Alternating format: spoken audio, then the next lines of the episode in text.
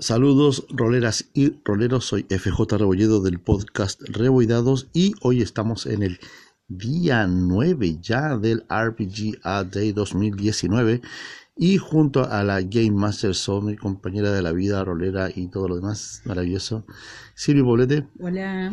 Vamos a hablar de la palabra clave del día de hoy y la estamos todavía discutiendo, pero la vamos a hacer. Ok, no tenemos la maquinita ya. No, tampoco mucho rollo. Eh, ah, la palabra es critical. Bien. Que sería como algo crítico.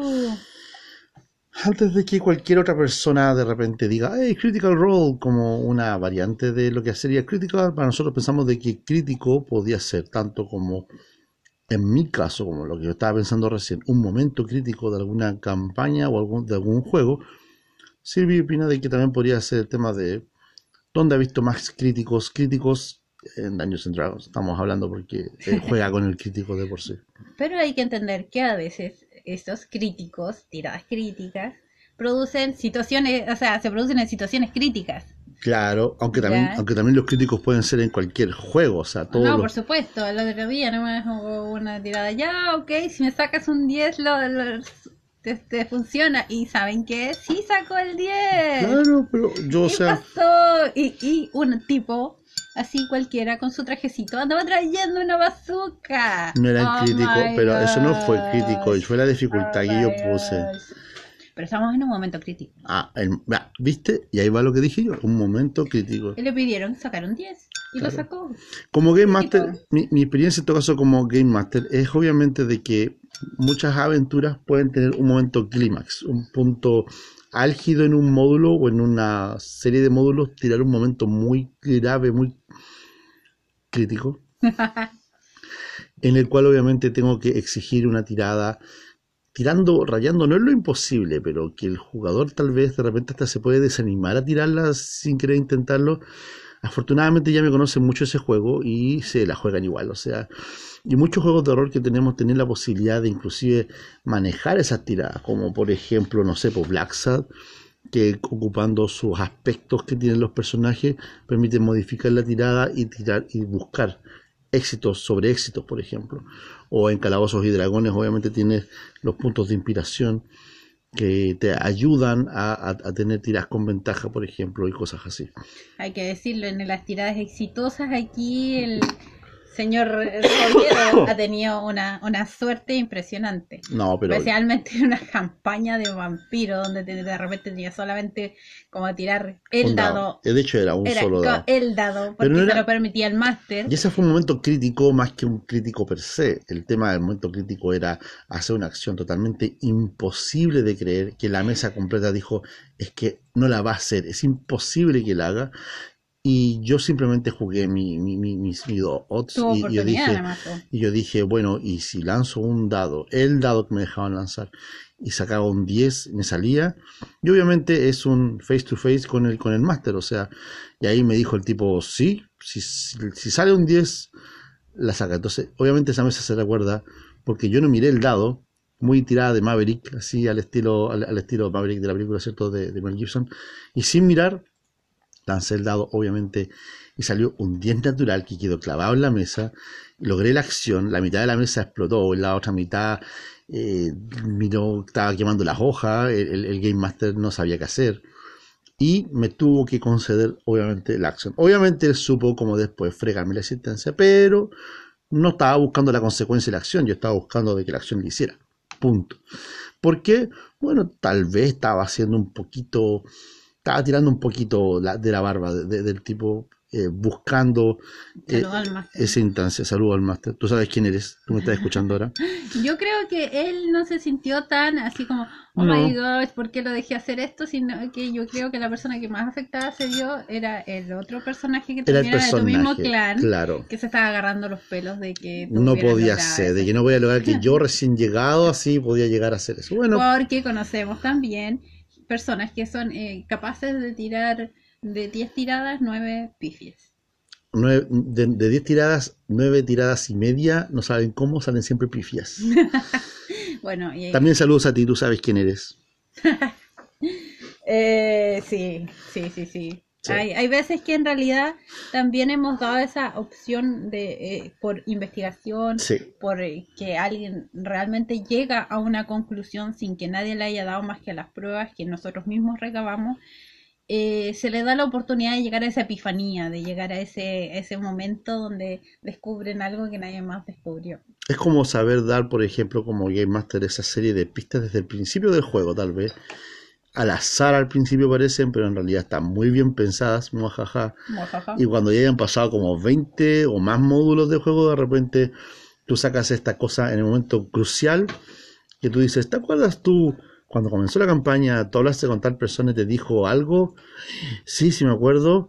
Y empiezan a sumar y empiezan a unir hilos y obviamente el momento crítico explota. Yo creo que vas por ese lado. No, yo creo que un momento crítico en un juego no es para realmente... Eh, bajar el ánimo a un jugador o, imposibilitarlo de lograr algo. Por el contrario, es como incentivarlo a que logre un éxito justamente en ese módulo, en ese momento, para demostrar la gracia de un juego de rol. El hecho de que tú puedas lograr algo en lo imposible, en el momento menos probable, tal vez de la peor manera que se te ocurra, pero puedas lograrlo igual. Y ese es un logro de éxito particular que es bastante bueno dárselo de vez en cuando a los jugadores. No sé, tú. Yo por lo menos lo digo como Game Master, más que como jugador, yo he jugado tan poco en general que realmente no puedo decir que me jacto de estar haciéndolo constantemente. Pero como director de juegos sí me gusta hacerlo y lo encuentro bastante divertido de repente ver la reacción de los jugadores. Yo debo decir que la última vez que pasó esto, yo me divertí mucho porque llevaba como alrededor de dos temporadas de un juego y eh, les llevaba dando pistas desde el primer módulo porque esto era una cosa alterna, no era la historia principal. Entonces le venía dando pistas sueltas desde el principio de, la campaña. Y llegaba a la segunda temporada y las personas todavía no llegaban a la conclusión de, darse cuenta de la situación, de algo que estaba ya a ese punto frente a sus narices. Ah. Entonces, bien, el, el más piola de los personajes, recién llegaba al módulo anterior y dice, miren, la solución al problema es esto. Ustedes no se dieron, yo, yo estaba mirando aquí así como haciéndome el loco y me di cuenta de que la solución era esto. Y yo los miro a todos y todos se quedan mirando y expresión mental. Claro. O otra cosa más obvia, pero a veces lo obvio no funciona también eh, por ejemplo, me pasa todavía con eh, algunas partes de, por ejemplo, eh, la aventura para Cthulhu, las máscaras de Nyarlathotep. Es un juego que está, lamentablemente, para algunos jugadores que pueden sentirse que está como muy dirigido, straightforward, como que van del punto A al B y del B al C. Déjame que me ría. Sí, porque tú eres la jugadora que te perdida en este momento es que ah. realmente te das cuenta de que te dan demasiadas pistas. Te dan Ese es el problema. Es mucha la información y de repente no sientes qué información es la que te sirve en el momento y cuál te va a servir tal vez cuando ya vuelvas a dar la vuelta al mundo. Y reciente, aparte, ¡oh! aparte, que te dan la opción de viajar a donde tú quieras viajar primero, entonces hay que dar Exacto. Entonces, eso, eso yo creo que es como eh, la gracia de un juego que es realmente abierto, onda. No hay una ruta a seguir de verdad, excepto que tienen que hacer algo, no tampoco pueden quedarse quietos, tienen que lograr algo en particular. Entonces el juego, en este caso, la máscara está muy bien hecho en ese sentido. Sin embargo, como siempre digo, cuando hay aventuras de este tipo que están armadas, construidas o hechas ya como para llegar a un fin, tienes que leerla demasiado bien porque tienes que darle tu toque, tienes que saber de que tu mesa no va a reaccionar como debería reaccionar supuestamente, diga el manual, y para enfrentarte a esta situación. Ahora estoy, bueno, asumiendo que algún día vamos a retomar la, la campaña, hay que obviamente rearmarse estas cosas, tal vez como que alguien se le cayó una caja de fósforos y dice, váyanse de aquí. Y es como que, ah, parece que tenemos que irnos de aquí. Es como la pista mejor que he pensado en este momento. Entre tuyo yo creo que falta un PNJ que, que agarre de la oreja y diga, dejen de dar juego aquí si aquí no están logrando nada. Por ejemplo, también es una excelente idea. Bueno, pero y no hemos hablado de calabozos. Empezamos con esa idea y no hemos hablado. Con suerte lo hemos mencionado por ahí. Bueno, obviamente en Calabozos y Dragones también tiene su concepto de las tiradas críticas, las tiradas críticas y de cómo se ocupan de la forma más práctica. porque ustedes saben de que durante el paso de las ediciones, de la primera a la quinta, han habido diferentes conceptos de lo que es una tirada crítica o un éxito automático. En el caso de la quinta edición, donde nos vamos a enfocar ahora, que bendiga la inspiración. Es, es, un tema de fondo primero que tenemos de que tiene el concepto de la inspiración que es como un puntito que te dan por hacer bien una acción y que queda guardado ahí. Y cuando te acuerdas de ocuparlo, que es distinto, porque si no lo ocupas lo perdiste.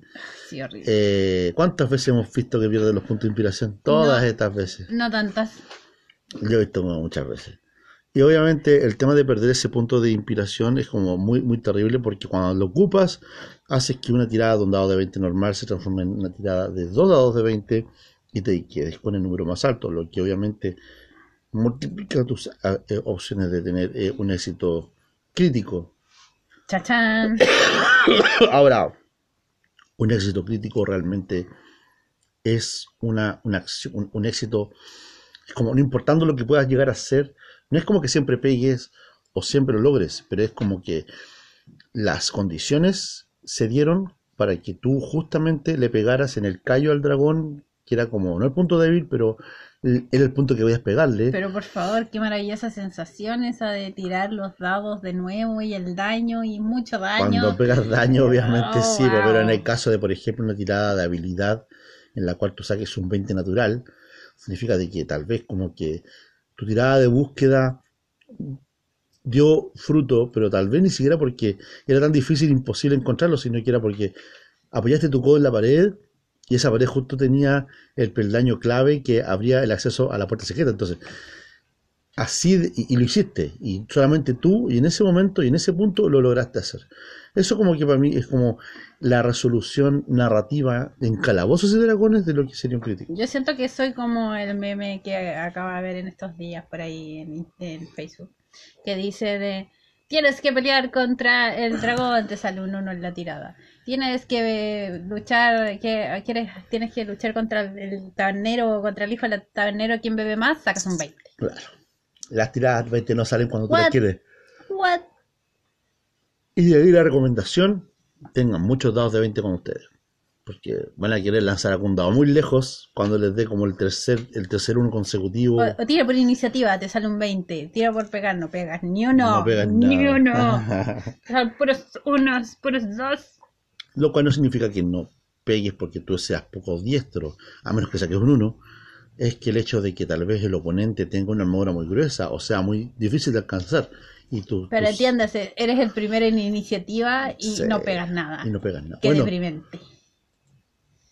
Ah, eso hace obviamente replantearte cosas como por ejemplo, ¿qué es lo que realmente debería yo hacer en una acción? Ya que primero. Debería dedicarme, no sé, a la magia. Le pego, debería haber sido un bardo y ponerme a cantar. Exacto. Sería no hay error en cantar. Me siento en una roca y me pongo a cantar. Siempre puedo cantar una canción bonita y todo el mundo me ha aplaudido. Hasta los monstruos me aplauden si que cantar una canción bonita. Es un hecho. Podría ser un rogue y ir a robarle a todo el mundo y olvidarme de atacar. Mientras le pegan al monstruo, me seco por atrás y le robo los pantalones. Y después me escondo. Y después me escondo y nadie me pega. Porque a tengo nivel 5. Maravilloso. Eso para nosotros, por lo menos, yo pienso que sería como lo crítico, porque en realidad cada juego tiene su propio análisis de lo que podría ser un efecto crítico, o bien también para nosotros lo que, para en mi caso, significa una, un momento crítico, un, momento culmine de acción o clímax de narrativo en el cual el, es crítico para la persona tener que pensar o la hago o muero en el intento. Así que, no sé, Silvi, ¿algo más que agregar? No, creo que estamos con el tema. Bien, me parece. bastante entretenido. Sí, obviamente va a dar para más. Da para chillones de anécdotas que no serán contadas al día de hoy. Sino Las anotaremos por ahí. Lo empecé a anotar por ahí para empezar a guardar. Empecé a anotar. Anota, anota, anota, Ya. Cuéntenos sus anécdotas con respecto a, la, a, la, a, los críticos. A su crítico, a su, a su éxito crítico o a su pifia crítica más peor o más mejor. ¿Cuál ha sido su experiencia con relación a los críticos? Pónganlo en los comentarios, obviamente, de la transmisión, obviamente cuando lo pongamos por Instagram o por Facebook. Y no se olviden también que tenemos redes sociales en YouTube y en el blog también que estamos subiendo artículos nuevos. Así que junto con Silvi les decimos adiós. Adiós. Y obviamente, como siempre les comento, no se olviden de jugar rol. Jueguen rol y nos vemos en el próximo episodio. Bye. Bye.